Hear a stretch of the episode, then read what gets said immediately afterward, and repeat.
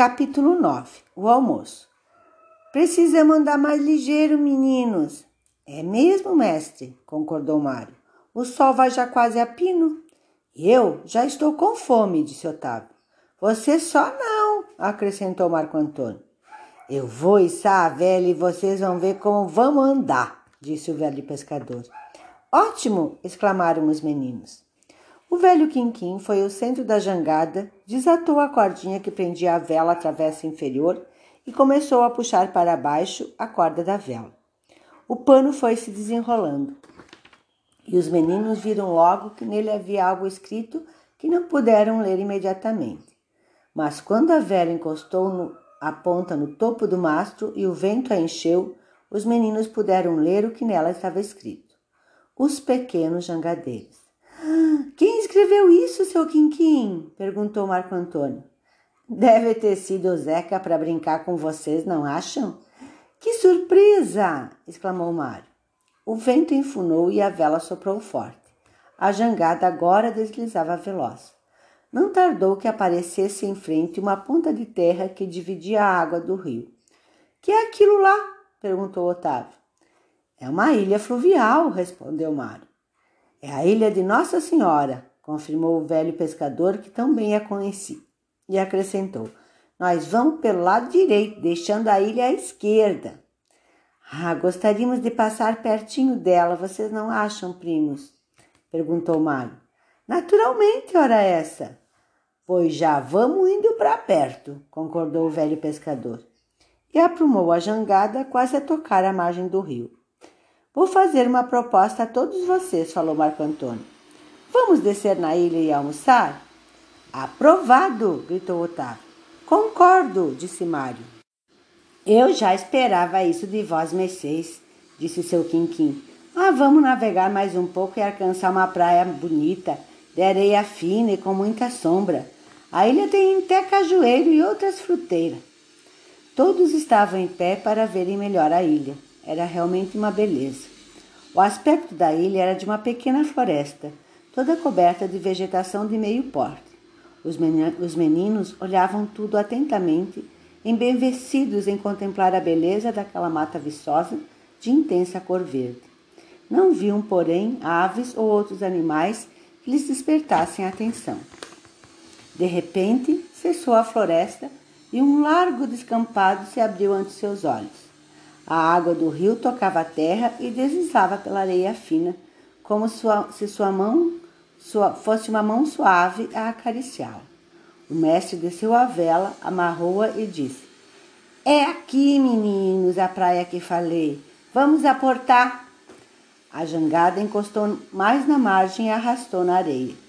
Otávio e Marco Antônio foram os primeiros a pular na água e sair correndo para a areia da margem.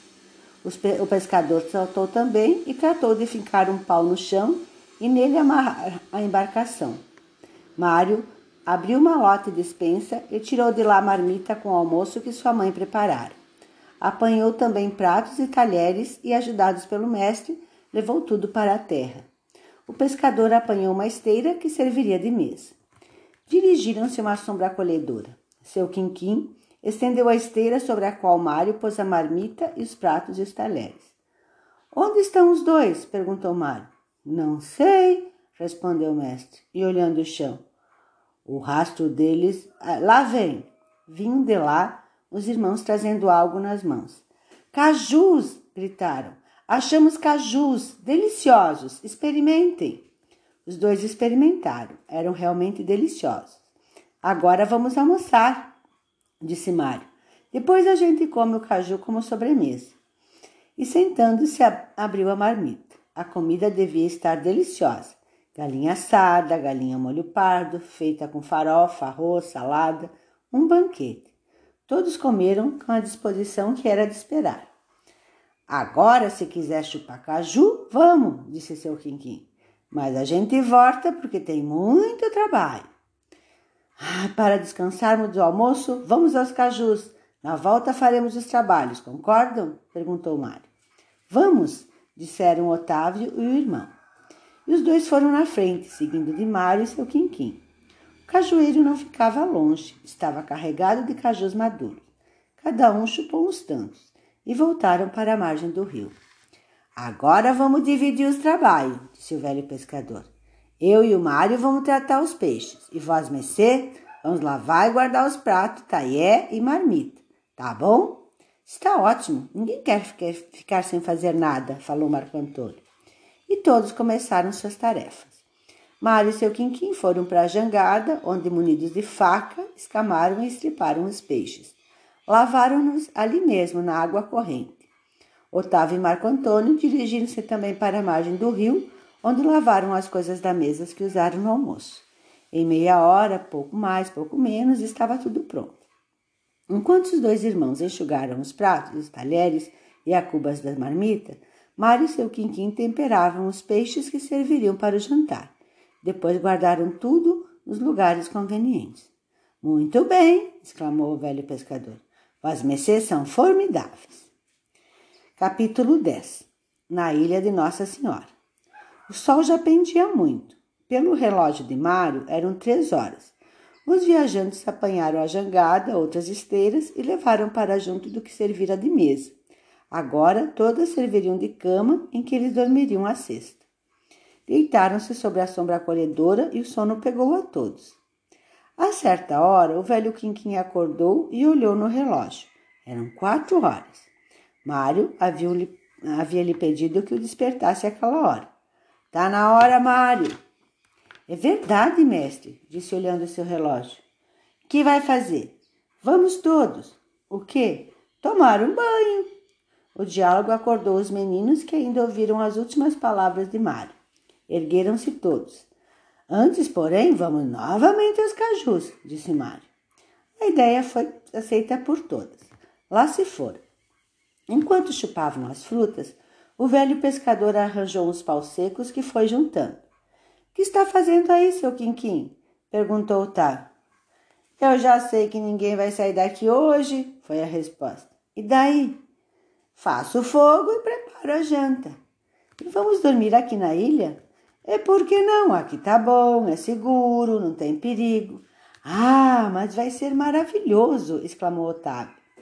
Os outros a acompanharam ou acompanharam com entusiasmo. Terminando de chupar os cajus, os meninos ajudaram o velho no transporte de lenha para a margem do rio. O sol ainda estava quente, embora já fossem, fossem quase cinco horas da tarde. Ao banho, turma! gritou Mário. Vestiram os calções e lançaram-se na água. Aqui não tem perigo, tranquilizou o pescador. Nem piranha, nem jacaré, nem sucuri, nada. Pode tomar banho à vontade. Eu sei que vós mercês todos sabem nadar, mas é bom não ir para perto da correnteza. Não, opinou Mário, ninguém sai de perto da jangada. É banho de piscina, é banho com sabão. Nada de desafiar o desconhecido. Não se preocupem que nós não sairemos daqui, falou Otávio por si e pelo irmão. O banho de mergulho proporcionou-lhe alegria, grande alegria e retemperou-lhes o ânimo.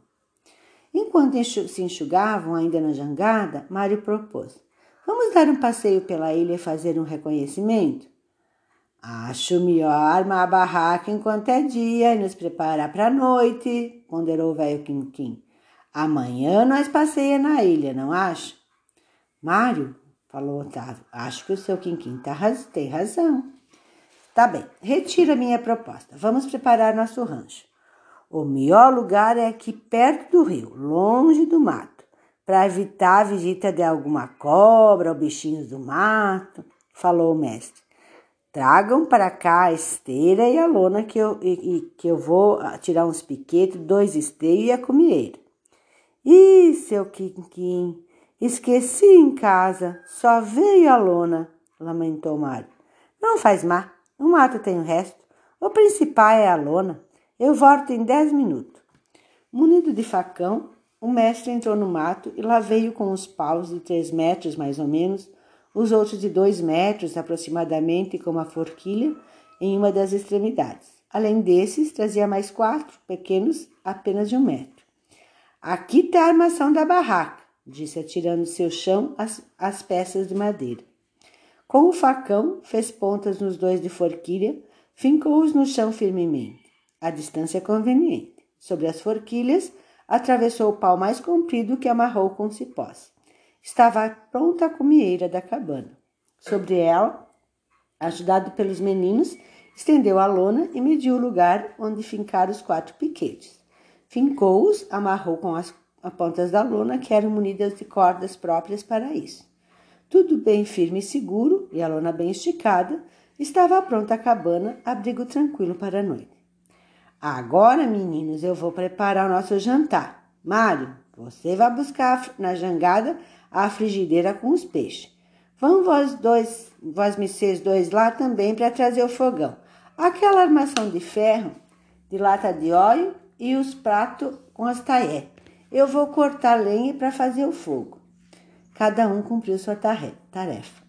Quando os meninos voltaram, já era, já era uma pequena labareda, o sol. Oh, desculpa. Quando os meninos voltaram, já uma pequena labareda se levava clareando a frente da barraca. Seu quinquinho cortando outros pedaços de madeira e alimentando sempre o pequeno fogo. Quando estava no ponto, colocou sobre ele o fogão, isto é, uma roda de ferro com os três pés, a frigideira com óleo e, como um verdadeiro mestre em arte culinária, ia colocando as postas de peixe para fritar, o bastante para uma farta refeição dos quatro aventureiros. Comeram ali mesmo, em volta do fogo, até ficarem satisfeitos. Os meninos estavam de costas para o nascente. O velho pescador olhava o horizonte. Agora tenho uma surpresa para vocês, disse o velho Quinquim. Qual? perguntaram os três ao mesmo tempo. Não vou dizer, se a levante e veja. E ele próprio continuou olhando fixamente o horizonte para o lado do nascente. Os três ergueram-se de um pulo e olharam. Ah, que beleza! Que maravilha! Você tem razão, concordou Marco Antônio. Não prometi? interrogou o velho pescador, erguendo-se também. A lua cheia vinha saindo. O disco de prata, brilhante e enorme, despregou-se do horizonte e subiu sereno, diminuindo a proporção que se elevava. Em poucos minutos, derramou luz abundante sobre a ilha de Nossa Senhora, depois sobre a água do rio, finalmente sobre a margem direita do rio São Francisco. Tudo ficou inundado de luz. Corria uma leve brisa fresca, tocando docemente a superfície da água que faiscava reflexos de prata nas pequeninas ondas que se formavam. A jangada balançava suavemente, quase imperceptível. Não fosse o mastro que oscilasse para a direita e para a esquerda, como o pêndulo de um grande relógio. Os quatro aventureiros de pé, imóveis, contemplam extasiados o espetáculo. O pescador já vira centenas de vezes, mas sempre achava uma novidade. Os meninos viam-no pela primeira vez é de se imaginar o quanto de admiração estavam sentindo, especialmente os irmãos Marco e Otávio, Marco, Antônio e Otávio, que então viam a lua em toda essa beleza da influência da luz elétrica da cidade que diminuía o encanto e a poesia. Bonito, não, Mário? falou o mestre. Não, seu Quinquim. Dizer bonito não é nada. Esta beleza não se diz com palavras. Quem ainda não viu não pode fazer ideia. O silêncio sobre a luz da lua parecia maior ainda. Nem um pio de ave noturna, nem uma voz de animal, nem um barulho da floresta. A natureza inteira parecia calar sobre a majestade poderosa do luar. Ouvia-se apenas o borbulhar das aves, suave das pequeninas ondas do grande rio. Os dois irmãos se entreolharam em silêncio e o velho Quinquim falou: Já chega de tanto olhar a lua. Vamos entrar na barraca e tratar de dormir, não? Na verdade, o que podemos fazer? disse Mário. Portanto, dormir é o melhor. Amanhã, antes de zarpar, vamos dar uma volta pela ilha, prometeu o pescador. Seria muito bom, mestre, disse Otávio. Recolheram-se todos à barraca e deitaram-se nas esteiras onde o sono os pegou.